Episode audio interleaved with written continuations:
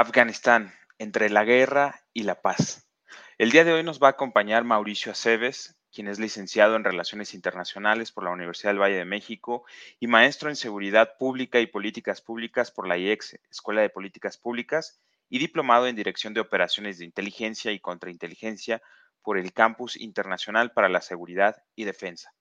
Analista independiente sobre la resolución de conflictos y procesos de paz y autor de diversos artículos relacionados a la seguridad internacional y Medio Oriente. Un especialista, analista y también profesional en el ámbito de las relaciones internacionales de la seguridad y sobre todo de esta región de Medio Oriente para hablarnos sobre la situación de Afganistán, antecedentes, coyuntura y posibles escenarios a la salida caótica de Estados Unidos y sus aliados en esta región del mundo. Bienvenidos una vez más a los Lighting Talk Series del Institute for Democracy and Innovation.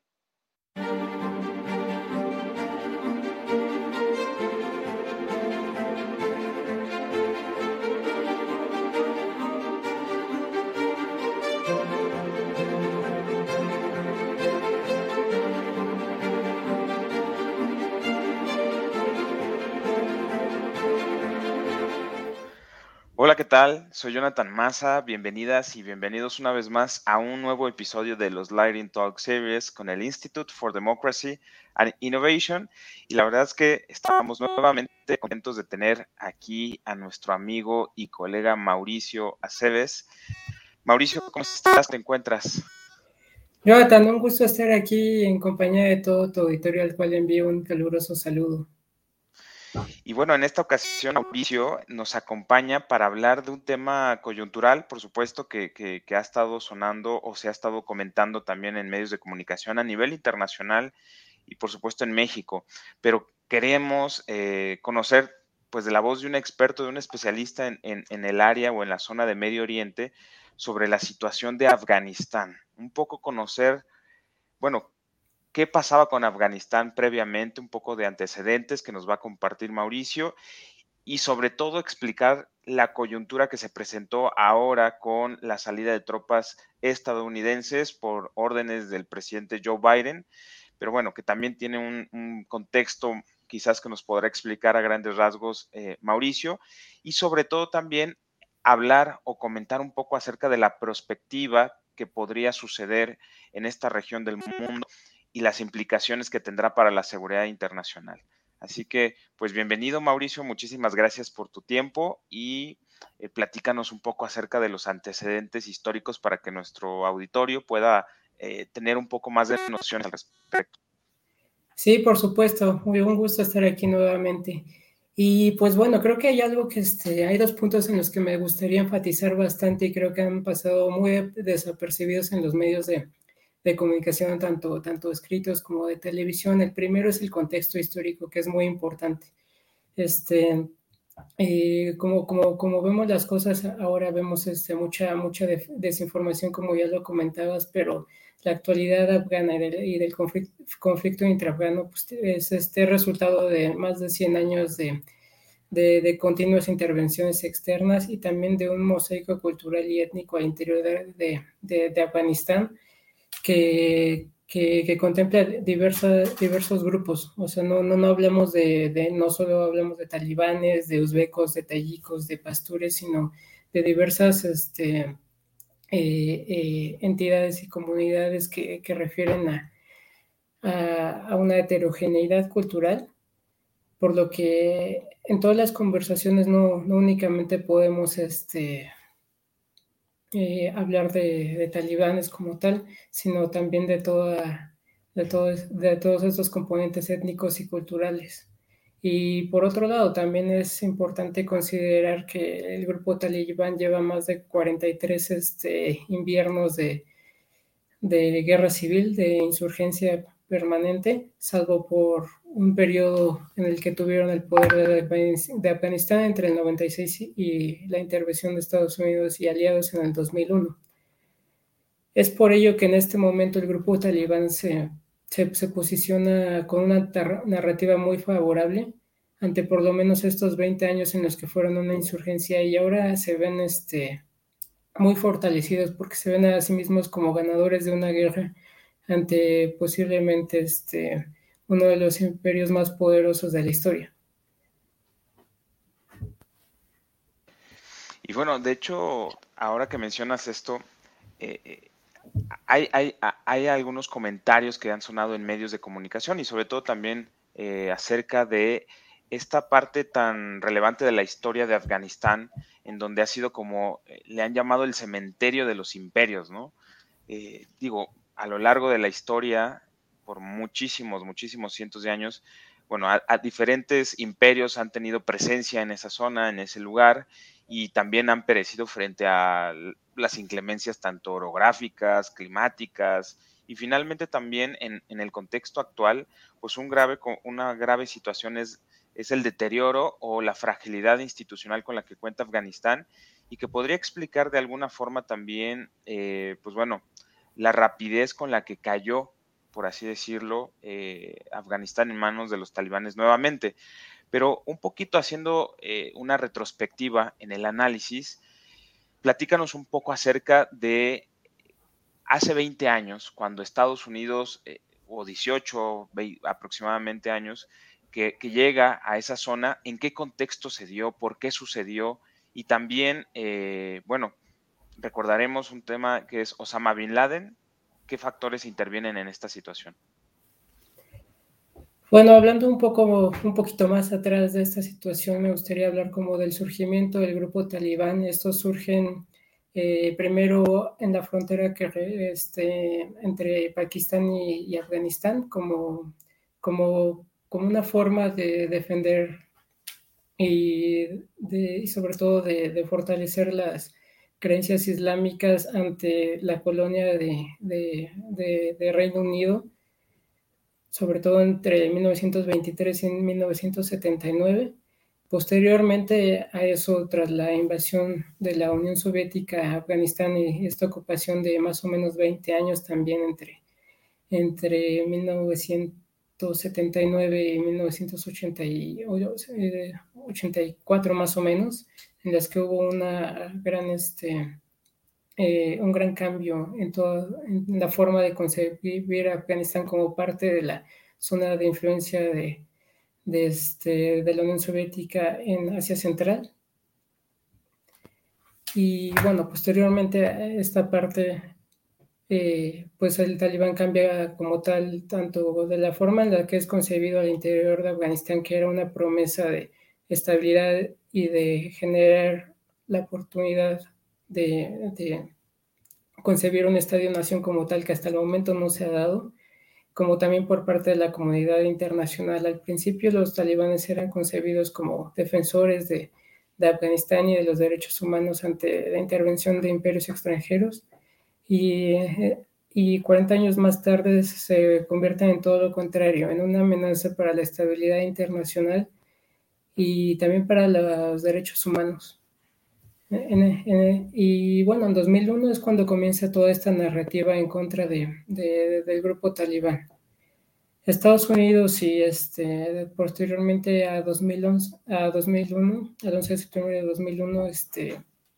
eh, se plantea objetivos sobre todo en el ámbito militar. Comienza una, una agenda totalmente dura antiterrorismo,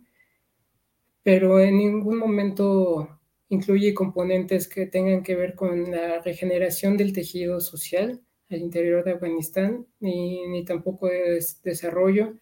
de inversiones de infraestructura, únicamente se centra en una agenda dura. Y en este sentido, este, esto, esto sin duda fue una de las grandes fallas de la programación de, de, de, de esta ocupación en la que hubo muy pocos avances Incluso este, se podría decir que Afganistán durante estos 20 años continuó siendo una, una, una, plataforma para, para, para, que grupos terroristas eh, operaran en la región, muchos de ellos eh, de manera opuesta al talibán, como por ejemplo ISIS o Al Qaeda. Si bien en muchos casos se ha relacionado Al Qaeda con grupo talibán, eh, nunca ha sido, nunca han existido pruebas como, como tal de esta relación. Pero también es, este, es necesario comentar que mucho de esto depende de los flujos de financiamiento internacional del terrorismo, los cuales tienen diversas fuentes y es muy importante también entender que no provienen de algún país en específico, sino de actores al interior de estos países. Es muy fácil uh, acusar a Arabia Saudita, a, Pakistán, a Irán de financiar a ciertos grupos cuando no se trata de políticas de Estado, sino de la protección de intereses de actores particulares. Y, respecto a esto que comentas, por ejemplo, aquí me surge una duda. Digo, sabemos de antemano que Afganistán es uno de los grandes productores de opio y, el riesgo que hoy quizás se corre es que los talibanes que ahora están tomando el poder, pues bueno, se puedan convertir eh, en, una, en una fuerza muy importante de desestabilización también en esta región de Asia Central, como ya lo comentabas. Me imagino que debe haber preocupación por parte de los países de esta región, sobre todo, pues bueno, porque ya conocemos los antecedentes de los grupos, del grupo talibán, y por otro lado, por el acceso a financiamiento que pueden tener y en una tercera opción también, por el equipamiento con el que se han apoderado ahora que eh, se anunció la retirada de fuerzas o de activos, no solamente estadounidenses, sino de, las fuerzas de la OTAN, en donde pues se pudieron apoderar, de, por así decirlo, de equipamiento militar, de armamento, de equipamiento logístico. Y bueno, la retirada ha sido hasta cierto punto también considerada como caótica. ¿Qué consideraciones tú nos podrías compartir respecto a la retirada que anunció el presidente Joe Biden, las fuerzas de la OTAN y las consecuencias que está teniendo en el presente y que podría tener para la región también. Ok, bueno, comenzando con el tema del opio, sí, Afganistán es, este, es el principal eh, productor de opio del mundo, con más o menos, más o menos concentra entre el 70 y el 80% de la producción mundial de, del opio. Eh, un 15% restante se centran en Asia, en el sudeste asiático, sobre todo en Myanmar, Camboya, eh, Tailandia un poco, eh, Vietnam, y una cantidad poco significativa en el comercio internacional en México, en la, en, sobre todo en una franja bastante corta en, el estado de Guerrero. Pero sí, bueno, ¿esto qué, refiere? ¿A dónde quiero llegar con esto? Afganistán es la farmacia del mundo la gran parte de la morfina que, se recibe en hospitales eh, para tratar todo tipo de enfermedades en cualquier latitud de la que hablemos, pues toda ella requiere de, del opio. O sea, no, cuando hablamos de opio no únicamente hablamos de, narcotráfico ni de consumo de drogas, sino también de la industria farmacéutica. En este sentido, Afganistán es, es también un, un punto geoestratégico en este sentido sobre todo en un momento en el que el mundo atraviesa una situación bastante vulnerable en materia de salud, después de una de las pandemias más fuertes registradas, por lo menos en, la historia de la modernidad. En ese sentido, pues bueno, los talibanes ahora como, como grupo y como autoridad de facto dominante en este territorio, pues adquiere también una gran importancia en este ámbito. Eh, eh, Ahora también, hablando un poco sobre la importancia que ahora tienen los afganistaneses, también refiero un poco a hablar sobre la importancia que tiene Afganistán en Asia Central. Afganistán es un punto de tránsito eh, forzoso. Eh, en términos militares, hablamos de un choke point económico para conectar tanto los, los, proyectos de infraestructura que ha este, impulsado China con el proyecto de la ruta de la seda que comenzó en 2013, que para conectar a, las costas meridionales de China con el centro de Europa, con el norte de África, con Medio Oriente. Y, y por otro lado, también es un, un lugar muy importante para, para, para Rusia, que, puesto que podría desestabilizar Asia Central, eh, región en la cual está históricamente unida, pero también para conectar a Rusia con el, con el sudeste asiático. Es decir, hay una pluralidad de actores que requieren de la estabilidad de, Afganistán para que puedan eh, desarrollar proyectos de infraestructura, de comunicaciones, de comercio internacional. Esto va más allá de una cuestión de seguridad hemisférica. Por, este motivo, bueno, eh, Afganistán ahora resurge como un, punto improbable de, de, importancia geoestratégica en el mundo. Y es por ello que conversar sobre ello también este, es hablar sobre la economía global y sobre el futuro, del comercio internacional. Y ahora, respecto a la situación geopolítica y geoestratégica que tiene esta, esta región, digamos, del mundo, específicamente Afganistán, ¿qué consideraciones nos podrías tú comentar respecto a los intereses que tienen, sobre todo ahora los países eh, que, podrían tener o que ya han demostrado cierta apertura a entablar eh, reconocimiento y conversación con el régimen talibán ahora que se está apoderando del territorio afgano?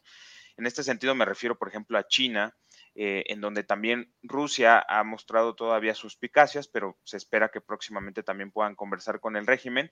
¿Y qué relación van a tener, por ejemplo, los países europeos y Estados Unidos con el talibán, cuando también sabemos que tiempo atrás, en la administración de Donald Trump en los Estados Unidos, pues bueno, tuvieron conversaciones también con, los talibanes y bueno, se, se había planteado también ya desde hace tiempo una estrategia al menos con el objetivo de, ir retirando efectivos militares. ¿Qué va a suceder? ¿Qué intereses hay de por medio en, algunos países de esta región? Y, por ejemplo, también con Irán, Arabia Saudita, Pakistán y la India. Sí, claro. Bueno, hay muchos elementos que, debemos de tomar en cuenta para hacer un mapeo estratégico de los actores involucrados en la, solución, en la resolución, en los procesos de, de paz al interior de Afganistán. El primero de ellos es este, comprender que en este momento no existen mediadores fiables, eh, ya sea por el momento coyuntural histórico, por la debilidad de muchos líderes tradicionales. Por ejemplo, vemos en Francia a un Macron este, disminuido por la situación interna, una especie de crisis política al interior de, Francia. Vemos a Angela Merkel que este, ayer tuvo su última visita al Kremlin y estará dejando la Cancillería alemana a finales de septiembre. Por otro lado, Estados Unidos ya no es el mediador confiable en, Asia Central ni en Medio Oriente. Vemos este, también una, una OTAN este, dividida, porque buena parte de ellos dependen de, la, de, la, de una buena relación energética, por ejemplo, con Rusia o comercial con China, como es el caso de, este, de, Gran Bretaña, de Alemania, de, Francia, de Italia, es decir, hay, hay muchos, este, muchos elementos que, crean un escenario en el que haya un este, escaso liderazgo, una figura que pueda convertirse en ente mediador en este conflicto, a pesar de que no por ello no estén interesados en participar y de estabilizar la región. Este, en ese sentido, pues bueno, los actores regionales adquieren un mayor protagonismo. Para Irán y para Pakistán, que, son este, frontera con, con, este, con Afganistán, pues refiere una gran oportunidad para ambos para consolidarse en el, en el escenario internacional como agentes mediadores y por otro lado para salir del, del aislacionismo. Irán se encuentra este, aislado económicamente desde el 79 prácticamente, hablamos más de, más de 40 años este, en este sentido y este, bueno, es una oportunidad para, para comenzar a, formar parte de la escena internacional más, más allá de, este, de la cuestión comercial, de, la cuestión energética, sino también como para ser este, un colaborador para la, seguridad internacional. También es importante considerar que hay otros elementos que, que, que crean un ambiente que, este, que motiva a todos estos actores a, negociar. Uno de ellos es el de la figura de antiterrorismo y el de evitar que esto se convierta eh, o evolucione en una crisis humanitaria mucho mayor. En ese sentido, pues bueno, creo que toda la comunidad internacional comparte este objetivo y pues bueno, hay elementos para pensar que puede haber un acuerdo. Y cuando se genere este acuerdo es muy importante recordar que no, que no, que no es posible aislar a ninguno de estos actores relevantes. Si se aísla uno de ellos, ya sea China, Francia, Estados Unidos, Rusia, India, pues bueno, se corre el riesgo de que no, se llegue a ningún, este, a, ningún acuerdo y que existan impedimentos que se impongan unos o a otros para, para evitar que este que, este, que, que un resultado de la negociación no, les favorezca. Claro, y ahora una, una, parte de las posibles repercusiones que pueda tener para el mundo la situación que se está viviendo en Afganistán, se ha hablado, por ejemplo, de aumentos en los precios del petróleo, de dificultades también en, en algunas zonas de comercio, de las rutas comerciales a nivel global, y por otro lado, también algunos analistas han comentado acerca de, pues bueno, las nuevas prioridades que ya tiene Estados Unidos en materia de seguridad que impactan en, la agenda de la seguridad internacional y sobre todo aquí, en esto específicamente, te quiero hacer esta pregunta.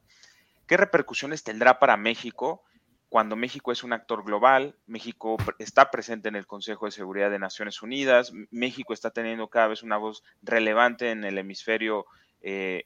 americano.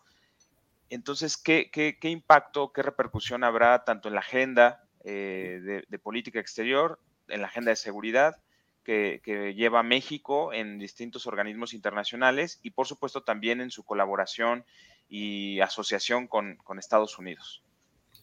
Sí, por supuesto. Tradicionalmente, bueno, en México consideramos que Afganistán es un lugar muy alejado y fuera de nuestra por lo menos de nuestra tradicional zona de, de, de, confort diplomática. Pero la verdad es que lo que sucede en Afganistán nos, nos concierne a, a todos, no, no solo por la cuestión humanitaria y diplomática, en la que México ha jugado también ya un rol bastante este, protagónico